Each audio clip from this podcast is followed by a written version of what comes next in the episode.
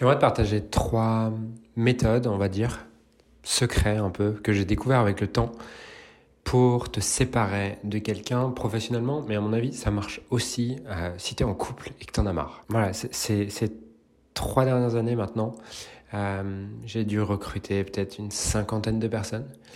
Et euh, forcément, j'ai dû me séparer de certains d'entre eux. Et ça a toujours été pour moi le truc le, plus compliqué en fait. Même, même quand t'es pas satisfait des gens, même quand t'en as marre ou quoi, c'est toujours dur de dire à quelqu'un écoute, on ne peut pas continuer, on se sépare de toi. Et, et j'ai appris des choses avec le temps. Euh, et cette semaine, j'ai dû me séparer de quelqu'un et je sens que je commence à toucher quelque chose. Et je touche quelque chose grâce à ces trois secrets. Quand je dis je touche quelque chose, c'est euh, je me sens je sens que c'est juste. Je dis pas que j'ai plus la boule au ventre, j'ai toujours la boule au ventre, mais par contre, euh, j'y vais beaucoup plus vite, de manière beaucoup plus confiante, avec beaucoup plus de certitude, et sans que ça m'empêche de dormir et que ça me prenne des jours à passer à l'action. Le premier truc, premier truc, c'est avant de te séparer de la personne, c'est tout simplement d'écrire en quoi est-ce que ça sert à la personne de la faire partir et en quoi est-ce que ça la desservirait si tu la gardais? Donc pas pour toi, hein, vraiment pour elle. C'est quoi les bénéfices pour elle que tu la, euh, que tu te sépares d'elle? C'est quoi les inconvénients si tu restes avec elle? Pourquoi se poser cette question et prendre le temps de prendre ces 15 minutes pour réfléchir à ces deux questions? Tout simplement parce que ça va te permettre de ne pas avoir de culpabilité au moment où il s'agit de te séparer de la personne. Euh, parce que la culpabilité, c'est juste l'illusion de perception que je vais créer plus d'inconvénients que d'avantages pour la personne. Et ça n'importe où. C'est-à-dire que c'est la culpabilité à tous les endroits. Si j'ai de la culpabilité, c'est toujours parce que je perçois avoir créé plus d'inconvénients que de bénéfices pour quelqu'un. Ce qui est faux, puisque l'univers est électriquement neutre et à chaque opportunité que je ferme, j'en ouvre une autre et inversement. Et en fait, il y a toujours autant d'avantages que d'inconvénients dans chaque circonstance. Donc, si toi, tu découvres pour la personne quels vont être les bénéfices pour elle, eh ben, tu sais que tu fais quelque chose de juste en fait. Tu sais que tu fais quelque chose de juste, tu sais que tu es en train de l'aider à passer à un autre niveau. Parce que euh, il faut savoir aussi quelque chose. C'est qu'en général, si tu as envie de te séparer de quelqu'un dans une entreprise, la personne n'est jamais ultra heureuse. Hein. Elle est jamais à la bonne place quelqu'un qui est à la bonne place, qui est ultra épanoui, qui fait exactement son travail comme on l'attend, qui surperforme, euh, bah t'as pas envie de pas envie de te séparer de lui en fait. Donc si tu as envie de te séparer de lui, c'est aussi que lui a quelque chose euh, qu'il n'apprécie pas dans l'entreprise ou qui lui correspond pas et peut-être qu'il va pas le dire parce qu'il a peur ou quoi. Donc tu es en train de servir l'autre en fait quand tu fais ça. Et quand tu te rappelles de ça, ça change totalement ton état d'esprit parce que du coup, tu vas arriver lors de l'entretien pour prévenir la personne, euh, tu vas arriver avec beaucoup plus de, certitude et tu vas pas avoir cette culpabilité qui va te faire céder sur des trucs sur lesquels tu devrais pas céder. Parce que euh, mon premier licenciement, ça m'a coûté, ça m'a coûté 37 000 euros avec quelqu'un qui avait un salaire de 2 000 euros par mois et qui était dans l'entreprise depuis 6 mois. Et jamais j'aurais dû donner ces conditions-là, mais j'ai donné ces conditions-là. Je donnais euh, un truc comme 20 000 euros d'indemnité de licenciement à quelqu'un qui était là depuis 6 mois et qui gagnait 2000 euros par, qui gagnait 2000 euros par mois, ce qui est, absurde en fait. Mais je l'ai fait juste parce que j'avais de la culpabilité. Et quand tu as de la culpabilité, bah, tu payes. ok? Donc, j'ai vraiment appris ça avec le temps. Première chose, sois vraiment clair sur en quoi est-ce que ça sert la personne, en quoi est-ce que ça la desservirait pour savoir que tu es en train de servir l'entreprise, tu es en train de te servir toi et tu es en train de servir l'autre. Et quand tu sais que tu es en train de servir les trois, tu peux y aller avec beaucoup plus de certitude, de confiance et en donnant des conditions qui sont beaucoup plus justes. La deuxième chose, et j'enchaîne là-dessus, c'est que tu veux être ultra clair aussi sur les conditions avant l'entretien. Parce que sinon, l'entretien il est toujours compliqué. Et si tu n'as pas réfléchi aux conditions, c'est quoi les conditions? C'est quoi euh, Jusqu'à quand elle est payée? Jusqu'à quand elle reste? Euh, À partir de quand ses fonctions s'arrêtent? À partir de quand tu lui demandes plus rien? Si tu clarifies pas toutes ces questions en amont, tu vas répondre à l'entretien en étant euh, en réaction et en réaction, tu es face à quelqu'un qui, est peut-être triste, déçu, frustré, je, ne sais pas, ça dépend. Si t'as pas clarifié ça en amont, tu vas, si tu as un minimum d'empathie, tu vas sûrement être gentil, céder sur des trucs qui sont pas justes, tu vois. Donc ça, c'est vraiment la deuxième chose que j'ai aussi appris avec le temps. Et la troisième chose, qui est peut-être la plus importante, c'est dans cet entretien, le plus important, c'est les 5-10 minutes avant et la première minute de cet entretien. Si tu, si tu foires les 10 minutes avant et la minute avant l'entretien, ça va être très compliqué de te dépatauger.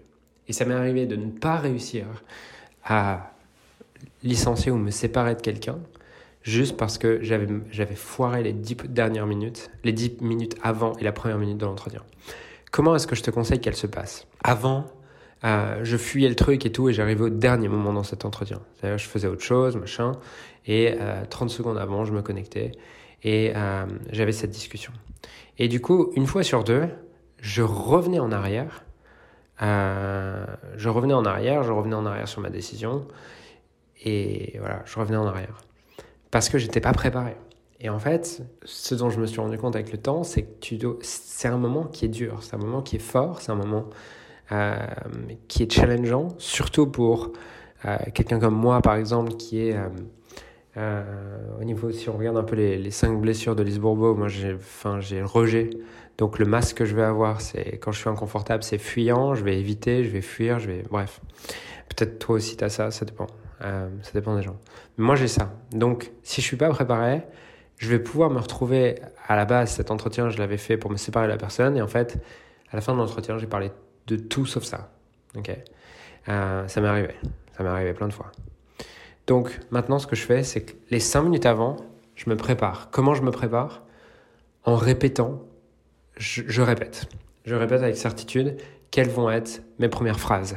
Je veux arriver en étant que les premières phrases sont un automatisme. Ok? Je, je ne veux avoir aucun doute sur les premières phrases. Ok? Donc, je suis ultra clair sur les premières phrases.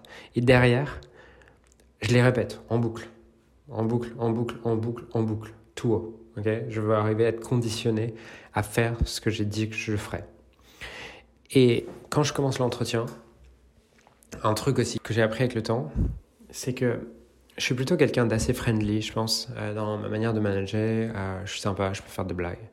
Euh, bref, je, je suis pas, j'ai pas vraiment cet autoritarisme dans, je pense, ma manière de communiquer avec les gens. Et du coup, je pouvais avoir cette même manière de faire lors d'un entretien comme ça. Sauf que dans un entretien comme ça, je pouvais demander comment ça va, euh, euh, comment se passe un week-end, et avoir un small talk avant ce genre de conversation. Et en fait, j'ai compris que ça, c'était pas possible en fait, parce que ce small talk, il me reconnectait émotionnellement à la personne. Euh, il me faisait avoir 10 000 doutes, il me faisait me dire ouais, mais tu sais, elle est quand même sympa, blablabla.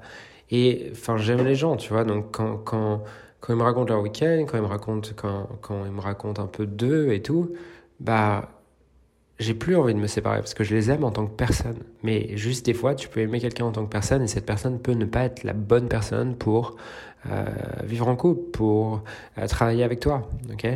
Donc, ce que j'ai compris maintenant, c'est que ma première phrase, c'est salut prénom. C'est je veux prendre le lead immédiatement. Donc, je prends le lead immédiatement.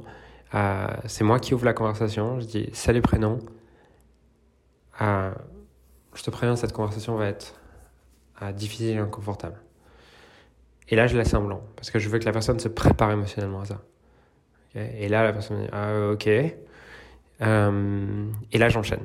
En mode, euh, j'ai pris la décision que euh, on allait se séparer et qu'on allait arrêter notre collaboration pour telle, telle, telle raison. les conditions s'arrêtent.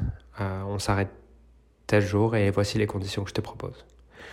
En fait, je parle pendant trois minutes sur le speech que j'ai moi-même préparé, répété, et j'ai besoin d'être ultra clair. J'ai vu que c'était beaucoup plus confortable de faire comme ça. Quand je dis c'est beaucoup plus confortable, euh, enfin, j'ai la boule au ventre dix minutes avant, c'est c'est challengeant, mais j'ai pas tout ce bruit dans ma tête en fait. Parce que c'est ça qui est terrible. C'est quand tu te reposes des questions au moment où tu dois faire ce truc. Là, j'ai plus de bruit dans ma tête, j'y vais. Euh, je fais ce que j'ai à faire et euh, je suis en mode, entre guillemets, un peu robotique en fait pendant, pendant ces trois minutes. Donc ça, c'est le, le, troisième conseil vraiment que je te donne, c'est prépare-toi les dix minutes avant. Tu veux répéter tes trois premières minutes et lorsque tu arrives dans la session, juste tu répètes tu, tu répètes, tu te poses pas de questions sur tes émotions, sur tout ça, c'est pas le moment en fait. Parce que si tu te poses des questions, t'aimes les êtres humains, les êtres humains n'aiment pas être séparés, et tu vas revenir en arrière. Et tu vas desservir l'entreprise. Donc voilà les, trois leçons que j'ai appris avec le temps euh, là-dessus. Et honnêtement, j'aurais aimé les apprendre plus tôt. Si je les avais appris plus tôt, j'aurais sûrement évité plusieurs nuits de, de plusieurs nuits à pas dormir, tout un lot d'inconfort et toutes ces choses-là. Je dis pas que c'est quelque chose de facile aujourd'hui, mais je pense que j'ai trouvé ma formule à moi. Peut-être que ta formule à toi, elle va être différente. Peut-être qu'il y a des choses à ajuster par rapport à ce que je dis ici, mais tu as besoin de trouver cette formule. Parce que je pense que une des choses qui limite le plus une entreprise, c'est de garder des gens qui ne devraient pas être là. Euh, et en tant qu'humain, souvent, c'est ce qu'on va faire parce qu'on n'aime pas se séparer des gens. Et je pense que un des facteurs qui détermine la croissance de ton entreprise, c'est la vitesse à laquelle tu es capable de prendre les décisions inconfortables. J'aime beaucoup cette idée de Tim Ferriss qui dit que la qualité de ta vie est hum, proportionnelle au nombre de conversations inconfortables que tu es capable d'avoir. Je ne la comprenais pas il y a 5 ans, cette phrase. Et depuis que j'ai une équipe, euh, depuis que... Euh, ouais, depuis que j'ai une équipe et tout, je le comprends en fait. Je comprends vraiment, vraiment cette phrase. Et hum, voilà. Donc, c'est mon message du jour. Euh, je t'invite à bookmarker, je sais pas si on peut bookmarker les, épisodes sur le podcast, mais en tout cas, euh, peut-être l'enregistrer, le mettre dans une note et euh, trouver un moyen de t'en rappeler la prochaine fois que tu as à te séparer de quelqu'un.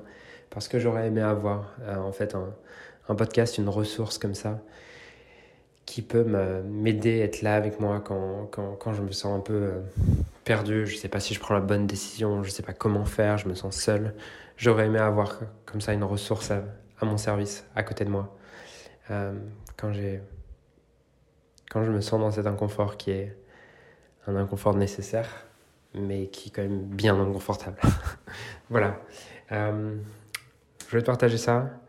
Si jamais ça te parle, envoie-moi un petit message sur Instagram, euh, partage-le à un ami également. Et si c'est pas encore fait, je t'invite à mettre 5 étoiles sur Apple Podcast. Je te souhaite une magnifique journée. Je t'embrasse et je te dis à bientôt.